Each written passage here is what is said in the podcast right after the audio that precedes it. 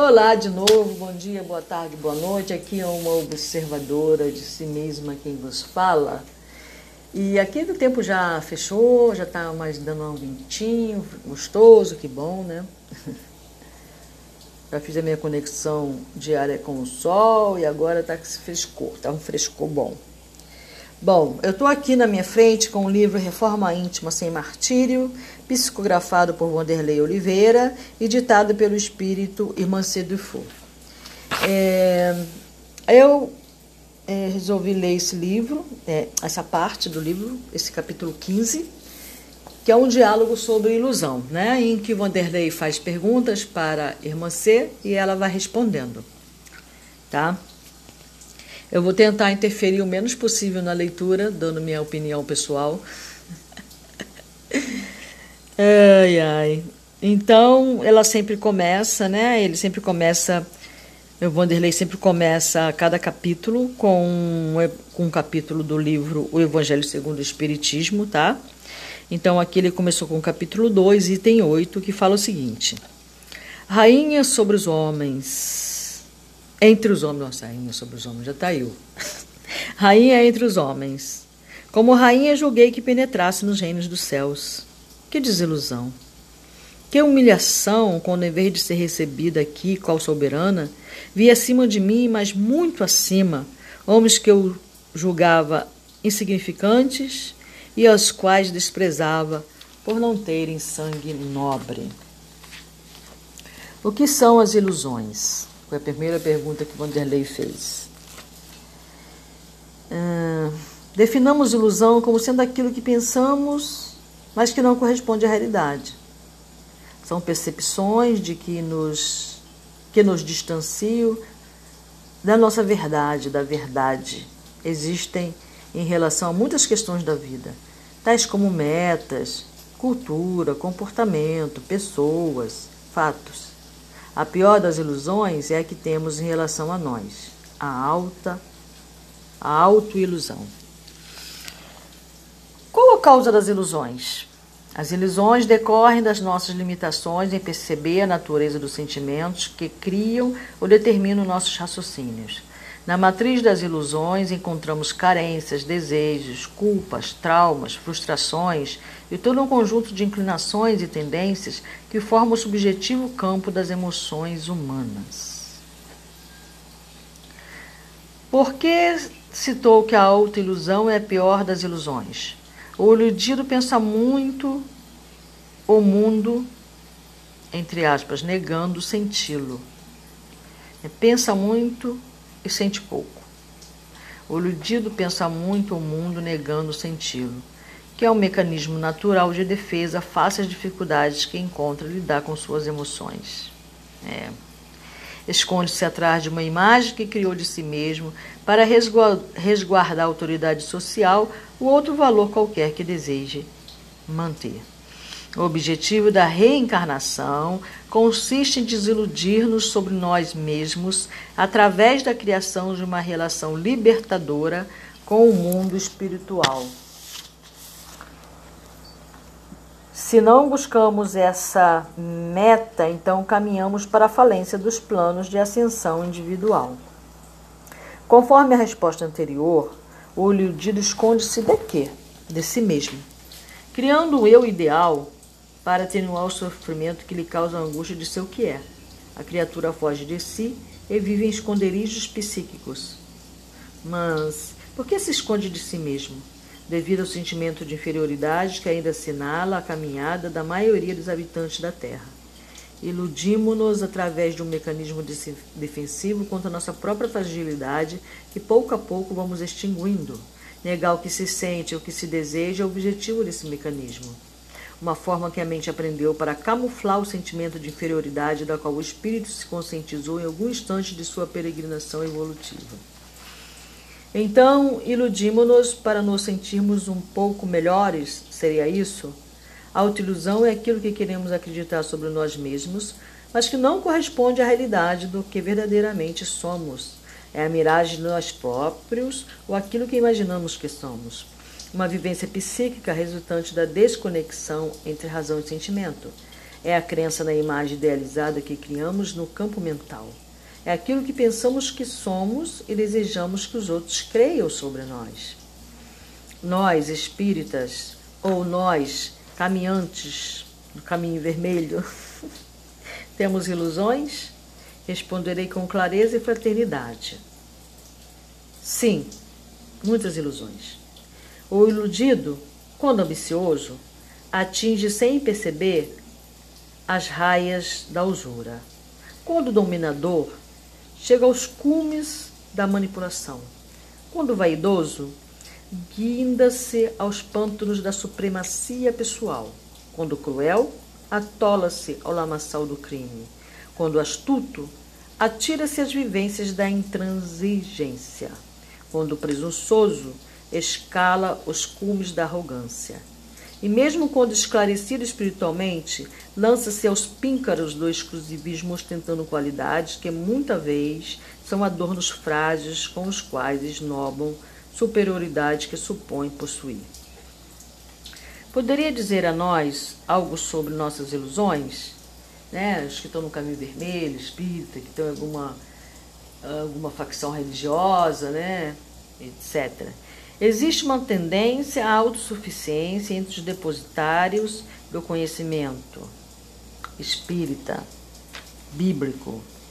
Discursam sobre a condição precária em que se encontra, assumindo a condição de almas carentes e necessitadas. Todavia, ai, pulei a folha. Todavia, diametralmente oposto a isso, agem como se fossem salvadores do mundo, com todas as respostas para a humanidade. Essa incoerência na conduta é provocada pela ilusão que criaram do papel do espírita no mundo. O espiritismo, ou o caminho de religiosidade que seguimos, é excelente. Já nós, nem tanto. Nossa condição real para quem deseja assumir uma posição ideal perante si mesmo, veja bem, perante si mesmo, é a de almas que apenas começamos a sair do primitivismo moral. Alegremos-nos por isso. Essa autossuficiência seria o orgulho? O orgulho promove essa condição. É a mais enraizada manifestação da ilusão. A ilusão de querer ser o que imaginamos que somos. Essa é a pior ilusão, ilusão, a autoimagem falsa e superdimensionada de nós mesmos. Essa autoilusão sustentada por uma cultura de convenções acerca do que do que seja um ser espiritualizado. Um resquício do velho hábito religioso de criar estampas pelas quais serão reconhecidos seguidores de alguma doutrina. Nesse caso, a ilusão desenvolvida chama-se ideia de grandeza. Muitas pessoas desejariam sair prontas para testemunho após pequenos exercícios de espiritualização.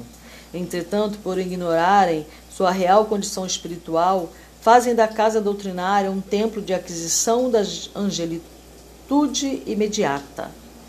Querem sair prontos e perfeitos das tarefas e estudos, quando o objetivo de tais iniciativas é capacitar de valores intelecto-morais para repensar caminhos e encontrar respostas para as encruzilhadas da alma nas refregas da existência. O que é essa autoimagem falsa? Uma construção mental que se torna a referência para nossas movimentações perante a vida. É uma cristalização mental, uma irradiação que cria uma rotina escravizante nos sentimentos, permitindo-nos viver somente as emoções em uma faixa de segurança, a fim de não perdermos o status da criatura que supomos ser e queremos que os outros acreditem que somos. O que pensamos sobre nós, portanto, determina a imagem mental indutora dos valores íntimos. Seu raciocínio sofre distorções da ilusão, então viveremos sem saber quem somos. Como é construída essa autoimagem? Através das vivências intelecto-afetivas de todos os tempos desde a criação. Onde ela permanece? No corpo mental. Sua maior expressão é conhecida pelas operações do departamento da imaginação no reino da mente. Quer dizer que além da autoimagem, temos um eu real diferente do eu crístico que ainda não conhecemos? Sim. Temos um eu real que estamos tentando ignorar há milênios. Essa parcela de nós é a sombra da qual queremos fugir. Todavia, o contato com essa zona inconsciente revela-nos não só motivos de dor e angústia, mas igualmente a luz que ignoramos está em nossa intimidade à espera de nossa vontade para utilizá-la. Aqui chamamos a atenção de nossos parceiros de ideal para o cuidado com o processo da reforma interior. Essa parte é a Vanderlei quem escreve, tá? É, existe muita idealização confundindo aprendizes que imaginam estar dando saltos evolutivos em direção a esse eu real. Entretanto, é verdade, estão se movimentando na esfera do eu idealizado. Poderia explicar mais profundamente essa questão dos saltos evolutivos? É um tipo de ilusão que normalmente assalta os religiosos de todos os tempos. Ah, desculpa, falei que aqui é, é o segundo parágrafo da resposta da dessa pergunta, né? Da, que quer, quer, quer dizer que além de autoimagem temos um eu real diferente do eu crístico que ainda não conhecemos? Então, o segundo parágrafo é a própria irmã C quem responde, tá? Então ele vem com essa outra pergunta. Poderia explicar mais profundamente essa questão dos saltos evolutivos? É um tipo de ilusão que normalmente é os saltos religiosos de todos os tempos imaginam-se muito melhorados a partir do contato com alguma diretriz ou prática religiosa. Então passam a viver uma vida idealizada, um projeto de vir a ser. É uma ilusão de que se está fazendo a renovação, apenas uma idealização, uma forma de comportar desconectada, desconectada do sentimento. Um adorno moral para nossas atitudes é o discurso sem a vivência. O nome mais conhecido desse comportamento é puritanismo. Como distinguir idealização de mudança verdadeira?